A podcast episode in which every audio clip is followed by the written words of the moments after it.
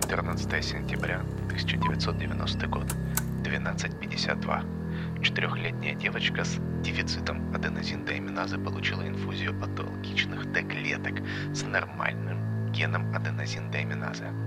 Процедура заняла 28 минут. Она получила миллиард таких клеток. И, собственно, сама процедура прошла без осложнений. Таким образом, с этого момента началась генная терапия. Эй, ты слушаешь научно-популярный медицинский подкаст «Границы абсолютной тупости». Здесь ты узнаешь, что происходило в медицине раньше, что происходит сегодня и что будет завтра. Мы доступны на всех платформах. Обязательно не забывай делиться этим подкастом. Мы за доказательную медицину. Добрый день или вечер, уважаемые радиослушатели. В эфире опять ваш любимый подкаст «Границы абсолютной тупости», где мы, три педагога, рассказываем вам о медицине в целом, вот, о доказательной медицине. И сегодня с вами, как обычно, Поляков Павел Павлович, Быстров Никита Олегович и я, Руть Руслан Сергеевич. Сегодня тема, я бы не сказал, что мы, мы компетентны в этой теме, но вы это посмотрели уже в названии, но это очень интересная тема, и мы просто не могли обойти ее стороной. Поэтому мы все силы свои взяли, проштудировали все а, научные журналы и подготовили для вас а, тему по генной терапии. И сразу я хочу обратиться к своим коллегам и задать им вопрос. Как сегодня э, доктора лечат пациентов? То есть какие точки приложения препаратов? Мы лечим симптомы, либо мы реально лечим болезнь на самом деле? Ну, можно всегда сказать, что мы лечим больного, а не болезнь, но это так, такой ярлык, который можно налепить буквально на все дырки, да, в нашей логике, в нашей методологии, поэтому мы, конечно, подобным заниматься не будем.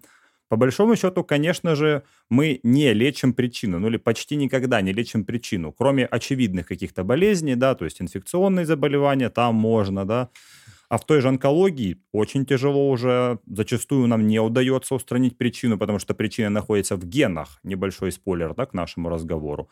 Ну, отдельно э, стоит хирургия, допустим, экстренная хирургия, да, или патологии, э, ассоциированы с какими-то факторами внешней среды. Там мы тоже стараемся воздействовать на причину, но удается нам с переменным успехом. То есть, по большому счету, я думаю, если взять всю терапию, например, глобально вообще в мире, да, вот всю максимальную терапию, то очень редко, когда мы воздействуем на причины болезни, да, потому что причин болезни может быть очень много. Это в первую очередь какие-то факторы внешней среды и в первую очередь э, наследственная предрасположенность или разные гены, да.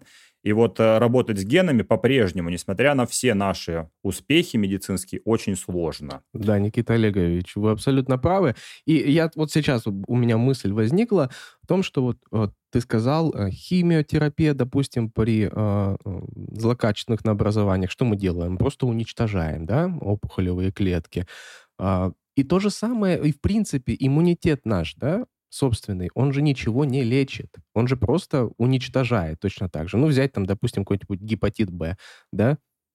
Он же не лечит э, гепатоциты, наш иммунитет, он просто их уничтожает. Но это я так к слову, что генная терапия — это как раз-таки вообще то, о чем наш организм не знает. Эта генная терапия реально лечит заболевания. И это очень интересно. Ну, для наших слушателей, наверное, те, кто, наверное, не связан в медицине, либо кто-то подзабыл, что вообще такое ген. Да, наверное, буквально пару слов нужно сказать, чтобы потом дальнейший рассказ до них не казался каким-то непонятным. Вот, а, собственно, ген — это участок ДНК. ДНК — это вот эта вот спиралевидная такая субстанция, вот, и эти гены, они несут какую-либо вот целостную информацию. О чем? О строении белка, да, либо молекулы РНК, которые определяют развитие, рост и, в принципе, функционирование организма. Это, говорю, фундамент всего, что у нас есть в нашем организме. Также эти гены могут подвергаться мутациям. Они могут быть случайными, да, либо наоборот не случайными. Это изменение последовательности нуклеотидов в цепи ДНК. И эти мутации могут приводить как раз-таки к изменениям последовательности, а следовательно и к изменению каких-то характеристик белка.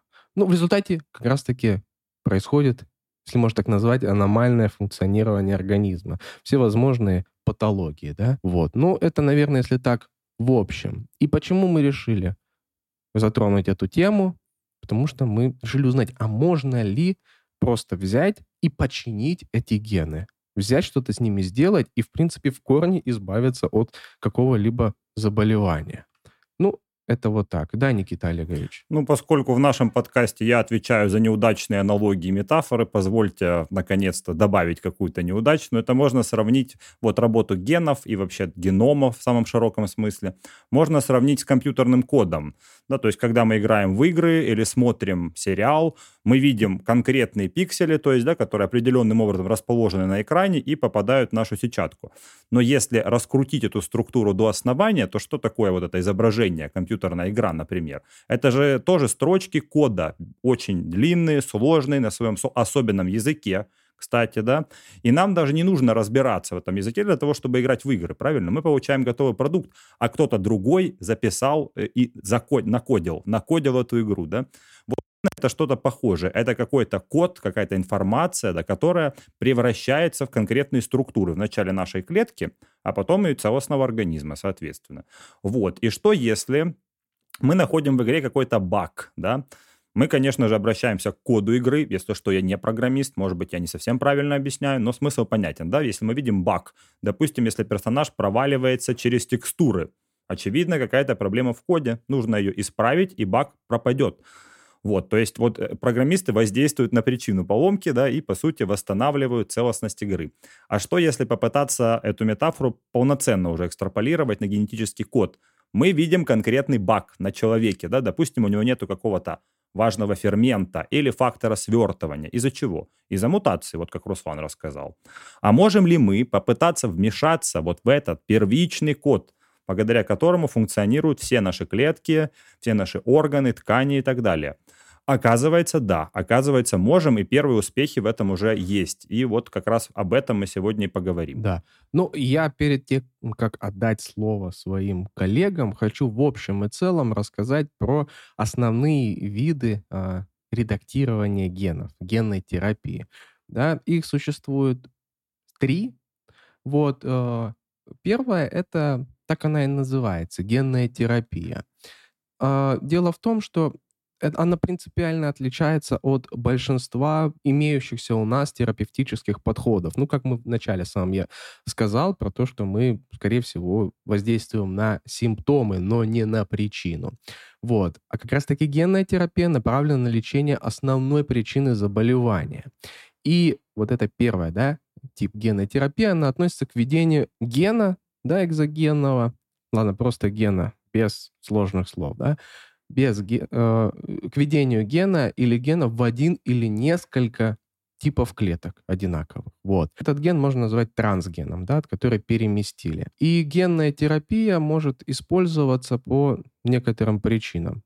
Например, для восполнения отсутствующего гена, да, для обхода, э, допустим, роли отсутствующего гена или для усиления терапии заболеваний. Ну, допустим, где это может быть? Это может быть в офтальмологии легко использоваться, потому что в глаз очень легко до, э, доставить э, вектор, вектором. Затем, допустим, какие-то э, нарушения факторов свертывания, допустим, при гемофилии. Вот. Э, различные нарушения гемоглобинов, различные гемоглобинопатии, допустим, серповидно-клеточная анемия, талассемия, иммунодефициты, наверное, которые, с которыми мы сегодня очень много будем говорить. Затем можем сказать про редактирование гена. В отличие от генной терапии, которая предоставляет новый ген, да, редактирование гена включает прямое изменение последовательность геномной клетки. И, собственно, э, здесь уже клетками-мишенями могут быть, ну, допустим, плюрипотентная стволовая клетка, из которой создаются, в принципе, все возможные клетки в нашем организме. Вот. А затем, после редактирования генома, ожидается, что все потом потомство будет содержать отредактированную версию гена. И последний, но не в последнюю очередь, это сайленсинг генов. То есть их как бы за умалчивание, или как это даже сказать на русском, сайленсинг. Ну, при, затухание, притухание э, генов. И вот в отличие от генной терапии и редактирования генов, сайленсинг генов не добавляет и не изменяет первичную генетическую информацию в наших клетках, ну, в клетках пациентов. Он направлен э, на снижение уровня экспрессии одного или нескольких генов. Ну, э, допустим, точно так же такой можно э, способ да, используется при ну, допустим, также при гемофилиях, при гемоглобинопатиях, а, болезни а, Гентингтона, вот, амилоидозах, то есть на самом деле атаксия Фридриха, допустим. Вот, ну, очень много уже есть а, заболеваний, которые можно использовать генную терапию. Вот это, если так, в общем и целом, о чем мы сегодня хотим с вами поговорить. Я совершенно согласен, и прежде чем передать слово нашему учителю Павлу Павловичу. Э, хотелось бы, ну, немножко добавить, докинуть вот след тому, что ты говорил, Руслан, да, то есть mm-hmm. перед нами во время подготовки встало две проблемы. Первая проблема – это компетенция, компетенция. Да? Очевидно, что мы в, это, в этих вопросах некомпетентны, и мы не строим из себя молекулярных биологов или, не дай бог, генетиков. Мы со своей колокольни смотрим. Руслан с кардиологической башни, мы с башни патофизиологии, общей патологии. То есть это вот первая проблема, мы сразу ее обозначили. Вторая проблема, вот как раз, когда мы готовились, ты немножко это затронул, да, ведь возникает тоже вполне логичный вопрос. Но раз мы можем уже сейчас, спойлер небольшой, чинить поломки, да, то есть лечить конкретные болезни, гемофилии, нейродегенеративные заболевания, ну, то есть преимущественно наследственные, прямо лечить, то очевидно, что сфера генной, использования генной инженерии будет расширяться, да, и что если в будущем мы сможем вообще редактировать геном у неродившегося еще человека, да, и таким образом превращать его в супермена. И вот такая проблема перед нами встала. Какой у нас будет подкаст? Научно-популярный или научно-фантастический? Вот мы до конца не определились, но, наверное, все-таки научно-популярный попытаемся сделать, да. И сфера расширения будет все больше и больше расширяться, применение генной терапии, пока мы точно уже знаем и даже умеем лечить конкретные болезни. Вот как с, с игрой, с кодом, да, видеть конкретные ошибки, чинить их. У человека была гемофилия из-за мутации, теперь у него нет гемофилии. Ну, фактор вырабатывается, все хорошо. Теперь же мы видим, как эта генная терапия свои щупальца стала протягивать в гораздо более сложные сферы, да, в кардиологию, в нейродегенеративные заболевания, в болезнь Паркинсона, например. То есть это же не наследственная болезнь в привычном смысле, да? Это болезнь мультифакторная, там, где не только гены, но и огромное количество других причин. Вот генная терапия залезла уже и туда. Ну и что будет в будущем, предсказать трудно, но очевидно, что генная терапия будет развиваться. Ну и, может быть, о начале этой генной терапии мы начнем наш разговор.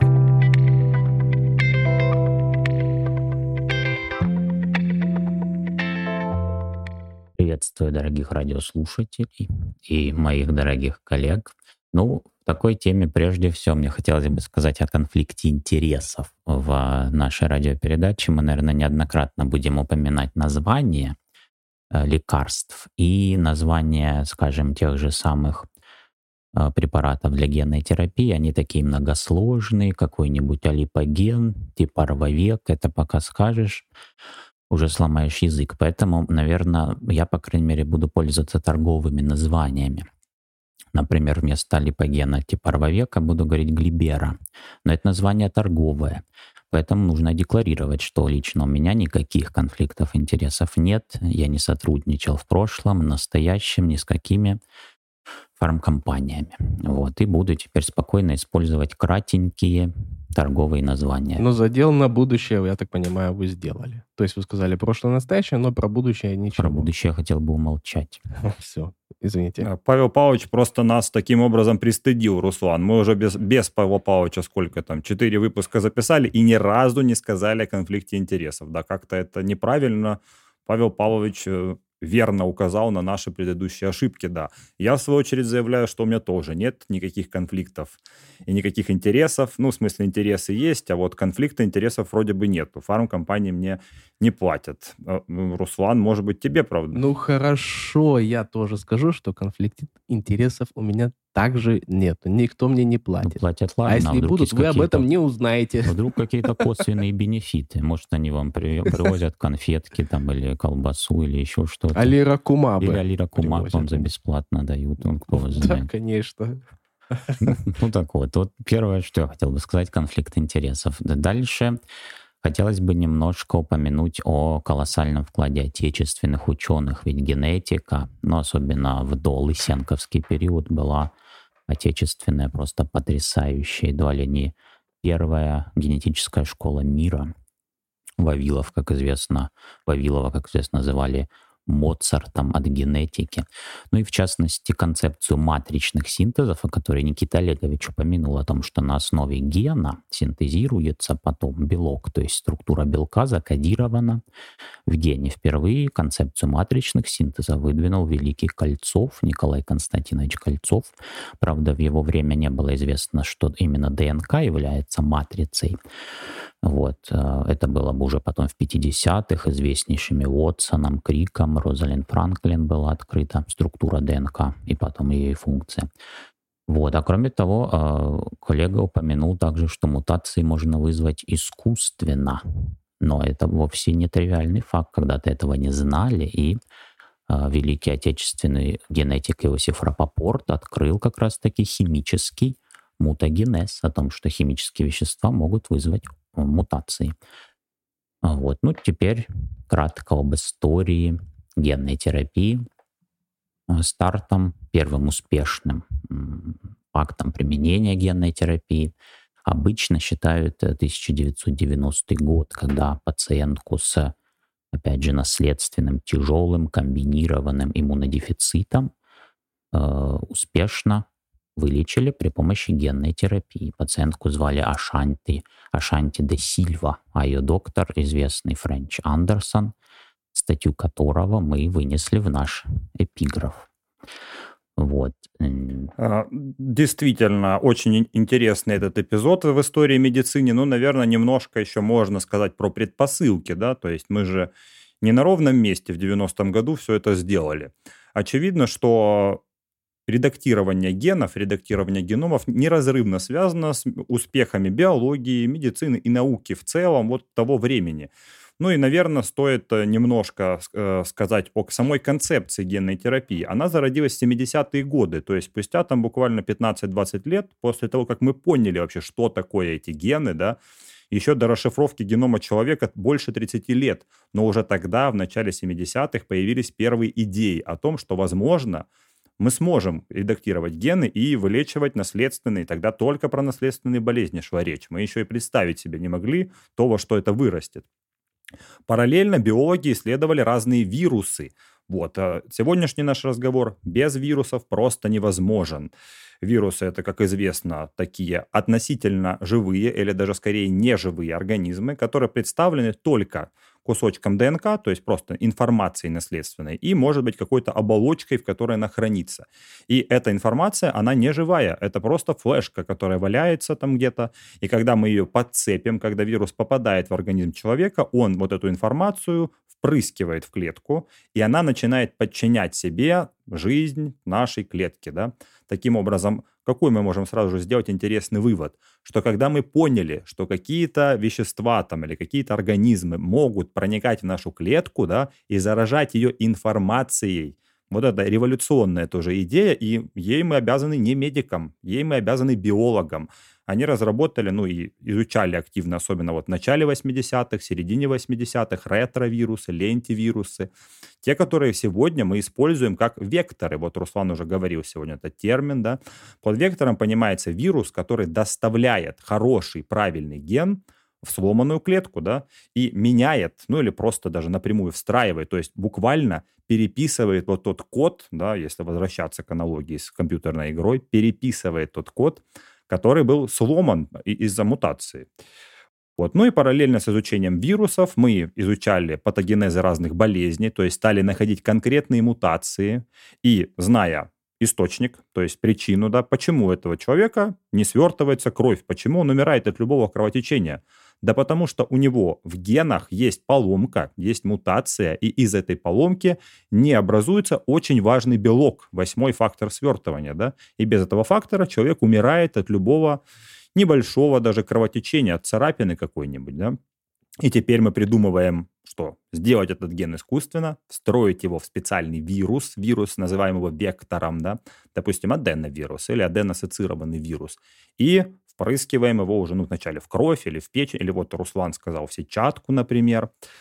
Э, как-то так. Павел Павлович, простите, я вас прервал, продолжайте. Про предысторию уже успешного клинического применения генной терапии действительно можно многое сказать, но в частности один эпизод можно привести, который еще очень хорошо иллюстрирует, как вообще функционирует наука, как должна быть устроена хорошая наука. В 70-х годах, по-моему, в 75-м, если я не ошибаюсь, на конференции э, в Гавайях, на Гавайях встретились два ученых, которые занимались, ну, можно сказать, совсем разными вещами. Первый, Стэнли Коин, занимался плазмидами. Плазмиды — это такие маленькие кусочки ДНК, которыми бактерии могут обмениваться друг с другом генетической информацией, как такие маленькие посылочки. А другой ученый, Герберт Бойер, он занимался проблемами генетической рестрикции, то есть как можно разрезать кусочки ДНК любой природы, хоть бактериальной, хоть эукариотической. И, встретившись в буфете на этой конференции, сама конференция была посвящена плазмидам, вот эти два ученых за бутербродиками с солонинкой разговорились, и им пришло в голову, что эти два кусочка пазла можно совместить между собой. С одной стороны есть э, транспорт для доставки генетической информации, то есть плазмида, а с другой стороны есть ножницы, которые можно сделать, ну, грубо говоря, разрез в ДНК и вставить эту посылочку в ДНК.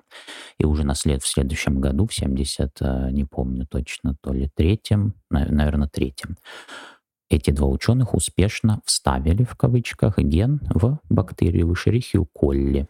А достовер... достоверно ли известно, что именно солонина, Павел Павлович? Меня этот вопрос только волнует. Я не уверен. Есть две версии на этот счет. Одна э, теория гласит, что это, были, что это было пастрами, другая, что бутербродики или, как принято выражаться у молодежи, сандвичи с солониной. Ага, а они, они закусывали, они пи, выпивали и закусывали ими или что? Коньячок там Об был?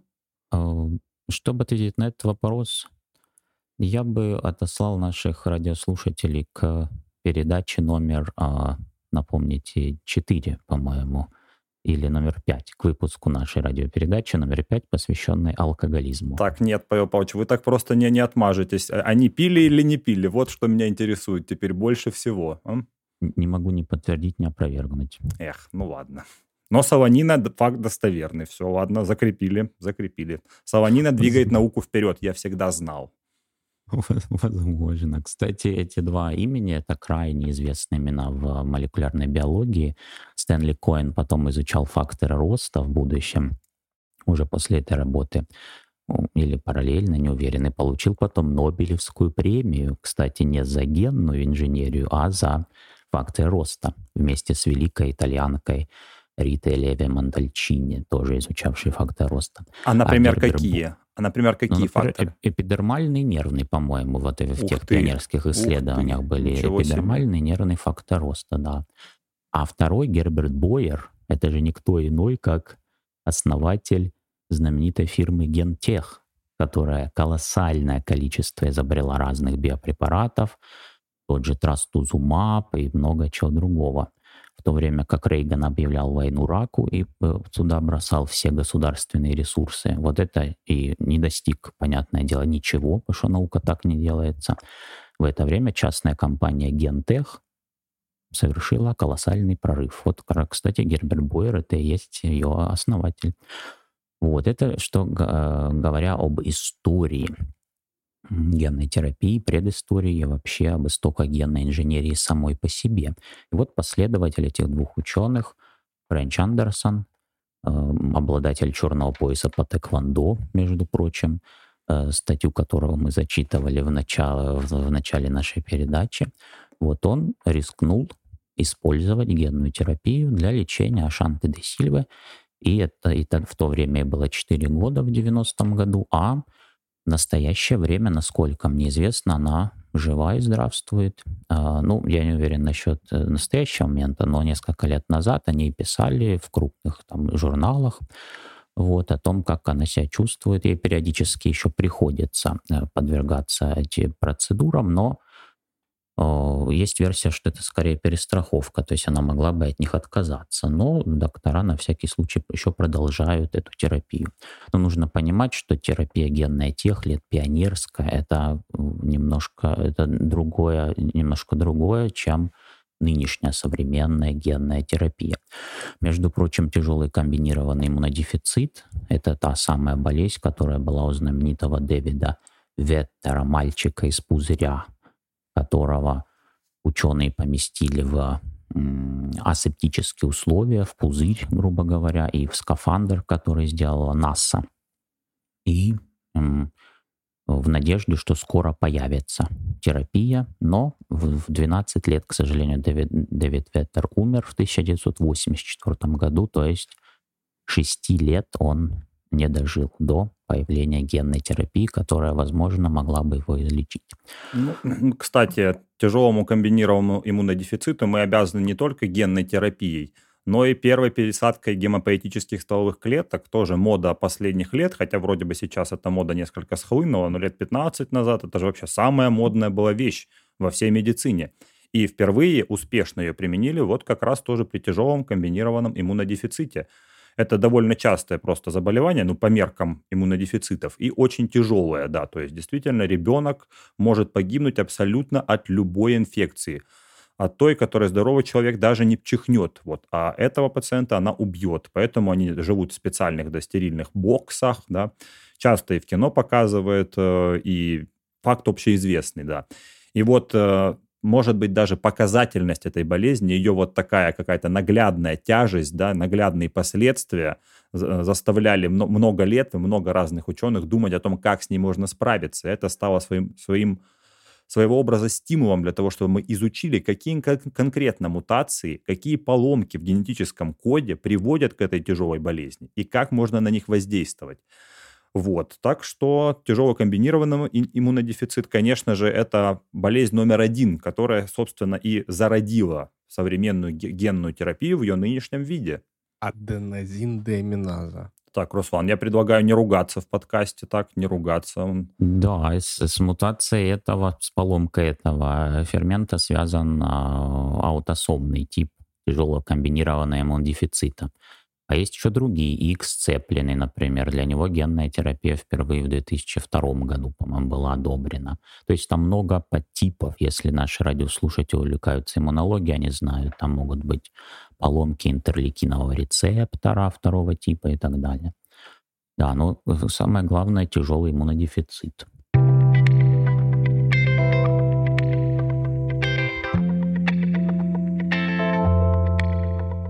Вот а, такой вопрос. Когда я читал и про кардиологию, в принципе, про генную терапию в целом, постоянно было CRISPR, CRISPR, CRISPR, CRISPR, вот эта вот штука. И это, я так понимаю, вообще незаменимая технология генной терапии. И вот вы про этот иммунодефицит рассказываете, я думаю, когда же вы скажете это слово и расскажете mm. про это? Ну, мы пока говорили про самый ранний период, если ага. угодно, самое mm. зарождение, mm-hmm. то есть это 90-й год и до начала 2000-х. Это вот эти ранние попытки еще даже до одобрения этих препаратов крупными регуляторами. Например, в Европе первый препарат генной терапии был одобрен в 2012 году. Это глибера для лечения э, дефицита липопротеин липазы. Вот. И первый препарат в 2012 году. В Китае раньше, почти на десятилетие, но вот в Европе только в 2012. А CRISPR-Cas технология, она вообще, можно сказать, среди новейших достижений, новейших прорывов генной терапии. Ну, чтобы перейти к ней, можно сперва кратчайший курс дать в, а, значит, молекулярную биологию. Мы знаем, что ДНК, содержащая гены где-то 20-25 тысяч.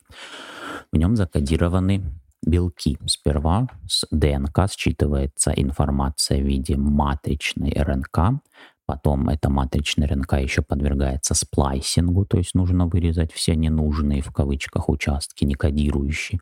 Потом эта матричная РНК залазит в рибосомку, и там происходит синтез белка, протеина, а потом у протеина много есть еще э, много дорожек, куда он может пойти. Например, может подвергнуться посттрансляционным модификациям. Например, к нему могут присоединиться разные другие маленькие кусочки. А в конце концов, когда протеин ну, нужно разрушить, он подвергается протеосомальной деградации в специальной органелле, называемой протеосомой.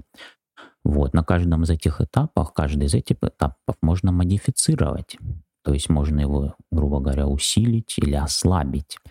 Усилить или ослабить, и этим как раз-таки занимается способами усиления или ослабления э, наука эпигенетика. Эпи значит над, а генетика — это гены.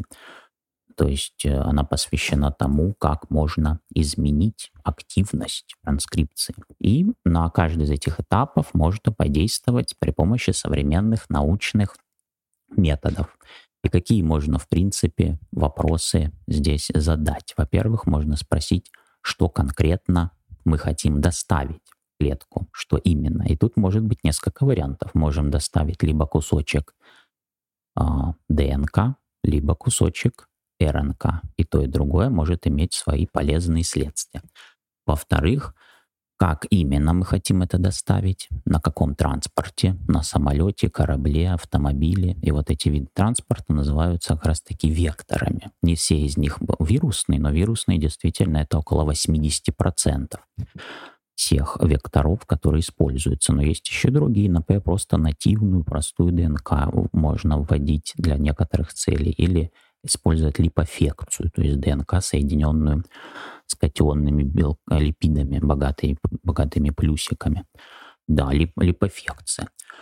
Вот, то есть второй вопрос, как доставить. Второй вопрос, третий уже вопрос получается, это зачем доставить, что именно доставить, э, что доставить с какой целью. И первое, это можно в цель вставить что-то недостающее, то, чего не было. Это подход для болезней, при которых что-то сломано, что-то не работает. Второй вопрос, э, вторая цель, возможно, это редактирование, то есть видоизменить имеющийся геном. И третья цель — удалить совсем кусочек генетической информации выключить, вырезать и так далее. Можно еще дополнительную придумать цель, это просто убийство клетки. Например, внести что-то такое в клетку, что ее просто убьет. Например, это полезно для лечения опухолей. Ну и, наконец, можно вопрос задать себе, куда именно доставить. Куда им, например, доставить в организм. А можно как-нибудь по-другому. Да, можно, например, взять клетки из организма и в лаборатории пробирки, если угодно, инвитро, их как-то видоизменить, а потом уже вернуть в организм пациента. Такой подход называется ex vivo, то есть вне тела. Кроме него есть еще vivo, когда непосредственно вводится в тело пациента, и подход инситу, например, подходящий для лечения опухолей. Да, тут вроде бы можно еще пока удавать терминологии. Не совсем понятно, мы, еще раз повторюсь, мы не эксперты, но, как я понимаю, именно генная терапия – это когда мы вводим да, вот эти векторы с необходимыми генами в организм. А Павел Павлович рассказал про более интересную даже методологию, когда мы достаем клетки – но очевидно, какие? Давайте возьмем в качестве примера онкологию, да, вторую причину смерти людей в мире, даже по нынешний момент, даже несмотря на ковид и все остальное. В терапии опухоли, очевидно, это может найти свои области применения. Ведь что такое, по большому счету, опухоли, рак, новообразование? Это прежде всего мутации в генах, это ошибки вот в том коде, который управляет всеми процессами в организме. Так что же мы можем сделать? Да, мы можем точно так же, как вот Павел Павлович рассказывал, ввести вектор со специальным убийственным геном или геном суицида. Может быть, студенты-медики вспомнят P53, э, есть такая известнейшая штука, страж генома. То есть мы берем специальный ген, который может убить конкретную клетку, вкладываем его в транспорт, все как по Павлу Павловичу, да, в транспорт, на машинку, на вирус, вот этот вирус попадает в опухоль, встраивает туда, ну, впихивает туда этот ген, специальный ген-убийца, да, и он убивает эту клетку апоптозом, ну, то есть заставляет ее совершить самоубийство, например, да. Это классическая генная терапия. Мы доставили гены в организм, прямо в опухоль, и они убили эту опухоль. Но это, очевидно, тоже имеет огромное количество сложностей и ограничений. Что мы тогда можем еще придумать более интересное? Действительно, взять иммунокомпетент... иммунные клетки человека, да, специально их вытащить из организма и уже в лаборатории, в специальных условиях, да, там, позаражать их разными генами, вот эти клетки отдельно от организма, научить их бороться с конкретным видом опухоли, который у пациента прямо сейчас, да, то есть мы можем взять кусочек опухоли, можем взять иммунную клетку этого же человека и натренировать ее, встроив специальные гены, специальные инструкции того, как убивать эту опухоль, и потом, натренировав, превратив эту иммунную клетку вообще в супер воина, в супер бойца, да, который может убивать вообще любые виды опухолевых клетках, ну, в рамках этого организма, да, и потом вернуть эти клетки человеку в кровь, они доберутся, найдут опухоль, коварно ее выследят и застрелят ее, не знаю, как э, выжгут ее, убьют ее, и человек спасется от опухоли. Для нескольких видов онкологии эти лекарства уже есть и успешно применяются. Например, насколько я знаю, а, рак простаты, там есть вот такая генная терапия. А, для некоторых разновидностей, не для всех. Рака молочной железы тоже такие есть опции. Ну и для большого количества другой онкологии. Да, эта технология, которая говорите, еще называется CART. Значит, химерические клеточные рецепторы берут лейкоциты из пациента лимфоциты и вводят в них ген, и на основе этого гена сконструировано искусственно гена, на основе него внутри лимфоцитов синтезируется Т-клеточный рецептор, который подходит как ключ к замку к опухолевым клеткам, опухолевым антигенам. И эти натренированные, как в тренировочном лагере, в лаборатории Т-лимфоциты вводятся обратно и, значит, могут э, уже таргетно атаковать опухоль. По-моему, это, пожалуй, самый такой, да, важный карт-терапия, самый известный пример экс-виво генной терапии – ну или ксивогенных технологий. Но не единственный, можно, например, видоизменить за пределами организма стволовые клетки крови. По-моему, в несколько последних лет такие эксперименты проводились для бета-талассемии. Вот, и тоже они уже одобрены крупными регуляторами.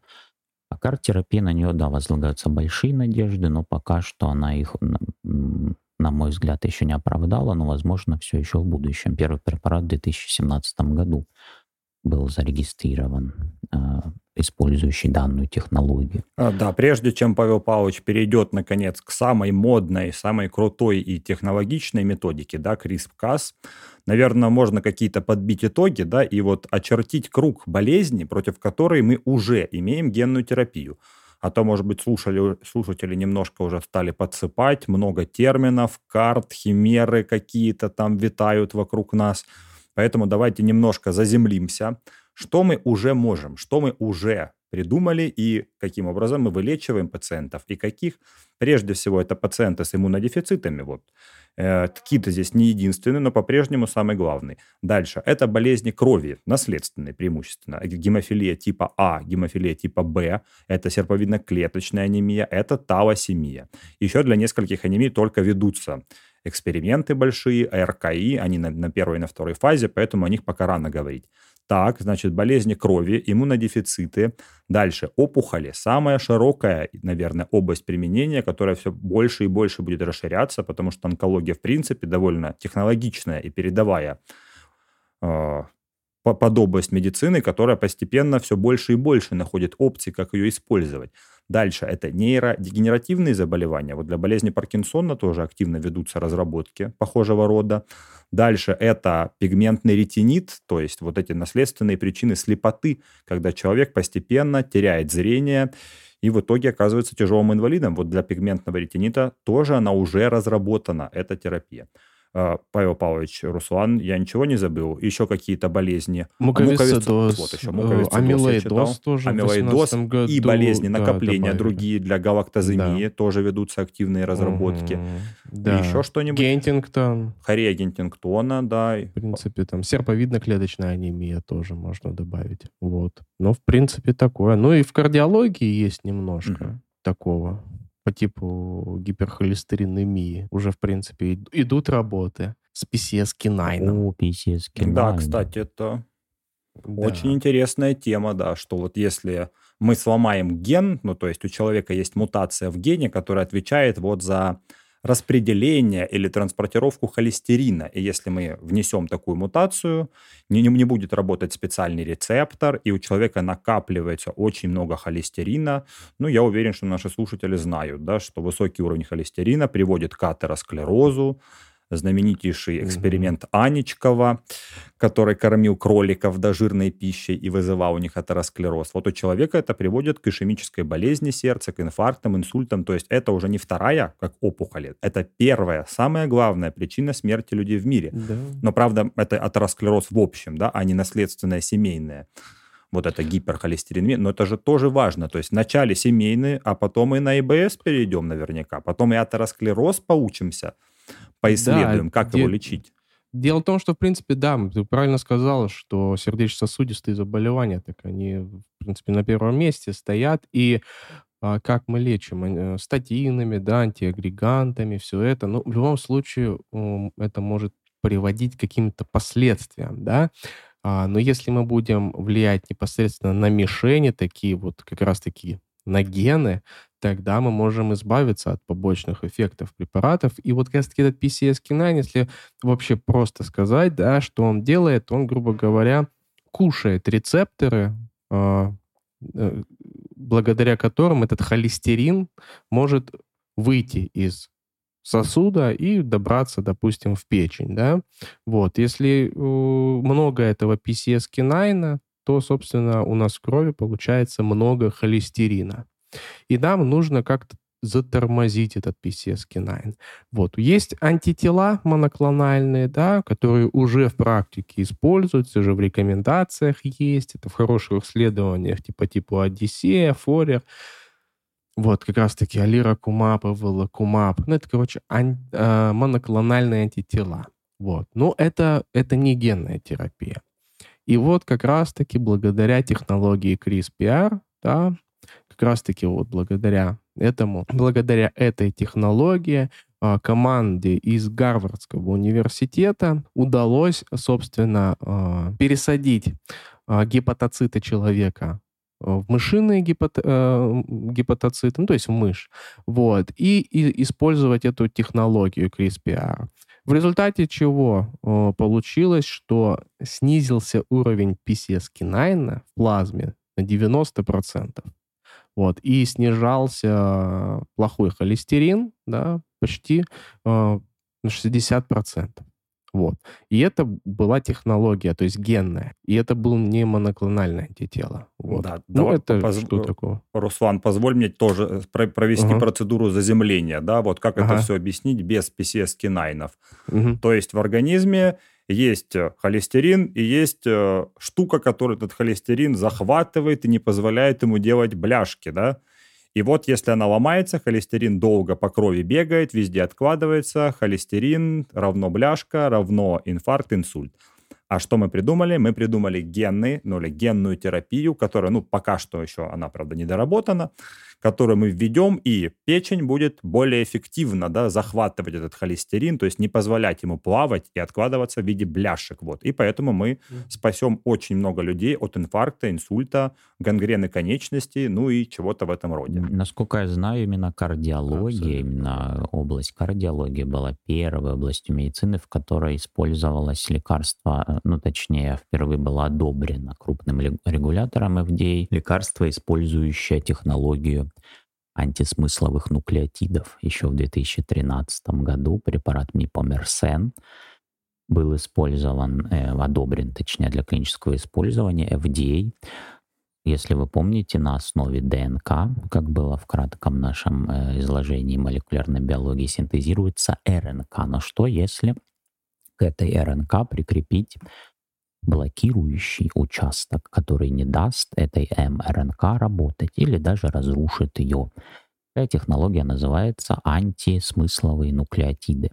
и лекарства, которые используются, используют эту технологию, оканчиваются на сен, как в слове sense, смысл. Я помню, когда я был в ординатуре по терапии э, у нас в городе, я работал в кардиологическом отделении, у нас там практика так была раскидана.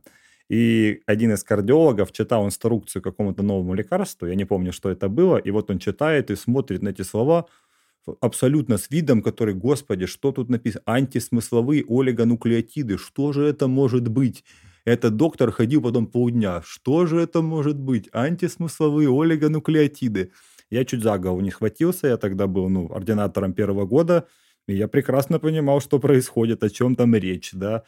Но на самом деле я тоже понимаю, то есть вот эти тонкие врачи, которые там идеально разбираются в сложных схемах там назначения антиагрегантов, это же гораздо сложнее, чем, на мой вкус, это гораздо сложнее, чем вот эти антисмысловые олигонуклеотиды. Так вот в этом она разбирается, да, то есть кому на сколько месяцев, на сколько дней назначить там гепарин там или еще что-нибудь.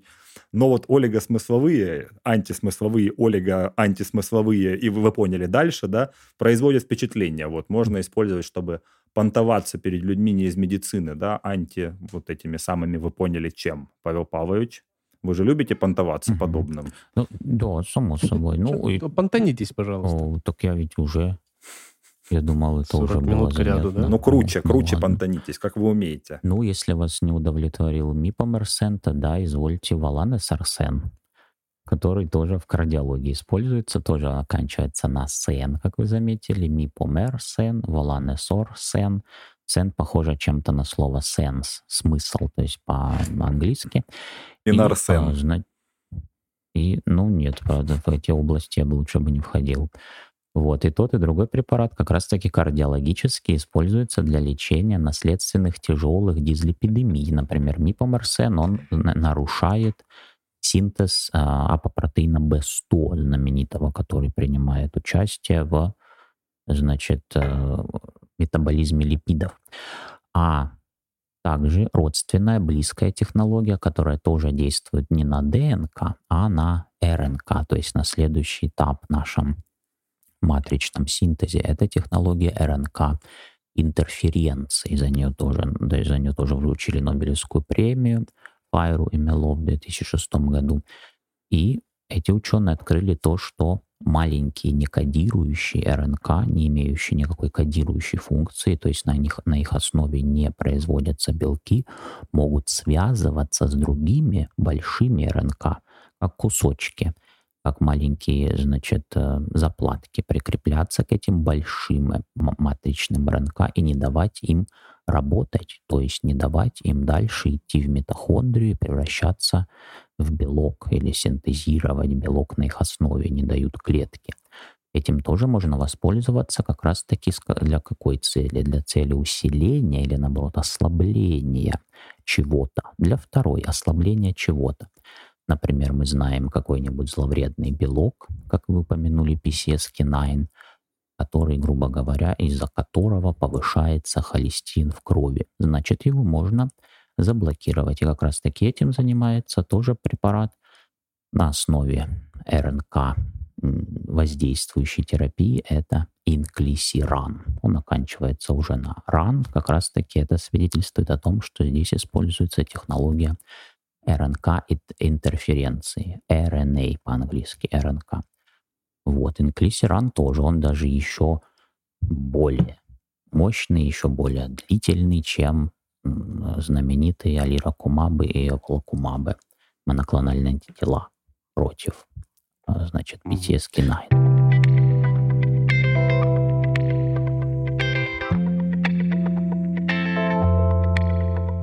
Ну, наверное, стоит еще в конце э, осветить, ну или хотя бы попытаться вместе поразмышлять. Коллеги, давайте попытаемся. Я привлекаю на свою сторону лучшие мозги из тех, что мне известны, Павла Павловича, Руслана Сергеевича. Что это значит глобально для науки? Это же, наверное, самый интересный вопрос. Да? То есть, с одной стороны, понятно, что это значит. Мы находим пациентов с конкретной генной, допустим, болезнью, да? то есть болезнь, которая развилась из-за конкретной генной мутации шифровали геном человека в 2003 году, мы знаем, где конкретно эта ошибка, мы вмешиваемся, мы чиним эту поломку, и человек выздоравливает. Это самое простое, да, что может быть, это практически подход э, как травматолога, да, или какого-нибудь механика. Мы нашли поломку, мы переписали код, мы починили структуру.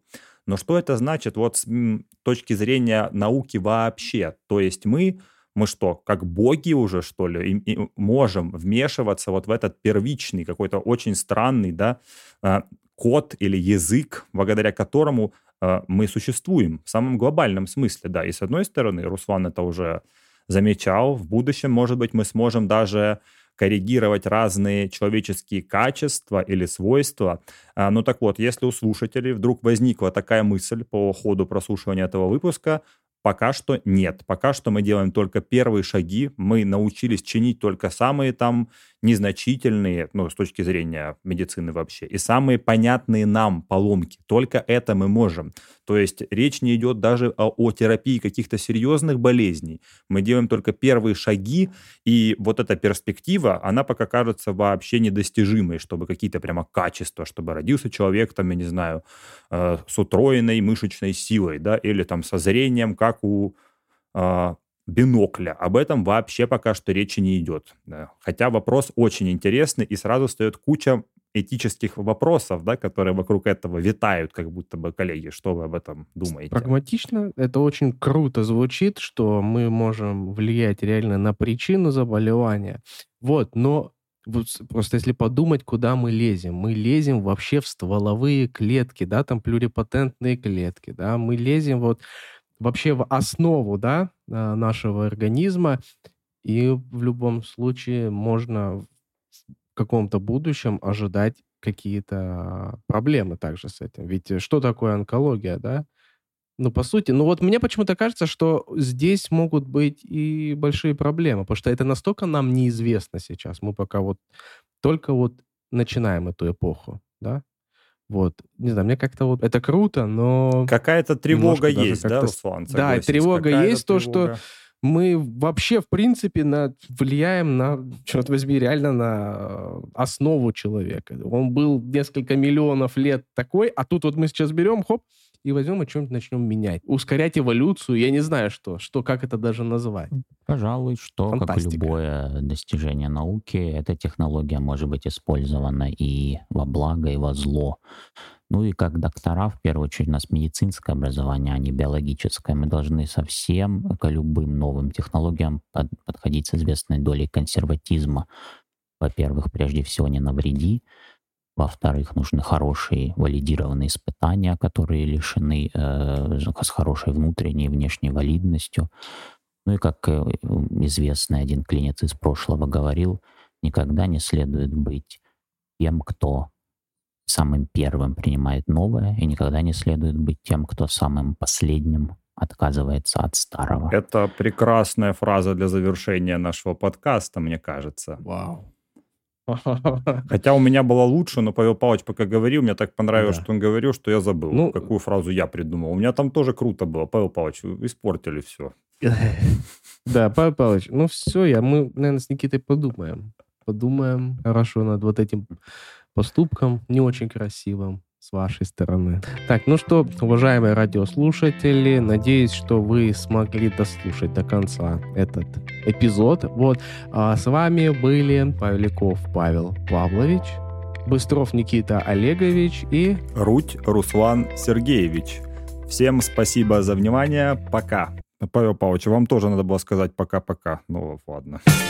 Yeah,